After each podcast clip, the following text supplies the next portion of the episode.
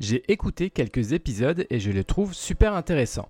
D'ailleurs, c'est pour cette raison que je me permets de vous contacter pour vous demander, dans la mesure du possible bien évidemment, d'échanger avec vous car j'aimerais lancer un podcast.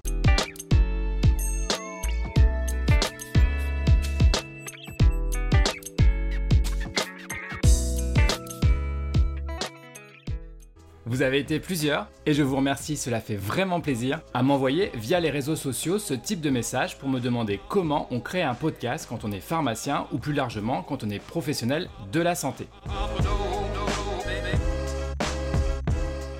Alors je me suis dit que ça serait sympa de faire plusieurs petites vidéos pour vous expliquer comment moi j'avais réussi à mettre en ligne des épisodes de mes différents podcasts. Ah oui en fait, j'ai oublié de me présenter. Je m'appelle Romain, je suis professionnel de santé et j'ai créé plusieurs podcasts dont les derniers sont Pharmapreneur et Pharmaclinique.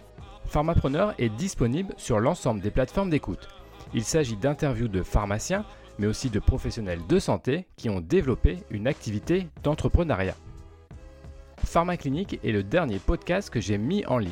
Il traite de la pharmacie clinique dans les établissements de santé. L'idée est de mettre en lumière des initiatives intéressantes de terrain dans toute la France. J'interviens également sur une web radio dans une chronique hebdomadaire. Les podcasts sont également disponibles directement sur le site de la radio. Je te mets les liens de ces différents podcasts dans la description de cet épisode si les sujets t'intéressent. Mais bon, fini parler de moi, ça t'intéresse probablement pas, et reprenons le sujet de cette vidéo. Je te propose à chaque épisode de te présenter les différentes étapes importantes dans la création d'un podcast. Tu vas pouvoir découvrir 6 vidéos. La première, celle que tu es actuellement en train de regarder, en est une de présentation du projet. De l'idée à la préparation d'une émission, du matériel et du montage en passant bien évidemment par l'enregistrement et la diffusion sur les réseaux sociaux. Alors bien sûr, il existe sur Internet de très nombreux tutos qui expliquent comment créer un podcast. Il suffit d'aller simplement sur Google ou sur YouTube, tu trouveras une quantité importante d'informations. Moi, je te propose de te transmettre mon expérience et de t'expliquer comment je suis parti de zéro jusqu'à pouvoir produire plusieurs podcasts. En fait, c'est quoi un podcast? Car on est dans l'épisode numéro 1 de la série, alors on va commencer par poser les bonnes bases. En résumé, un podcast est une émission audio disponible sur Internet.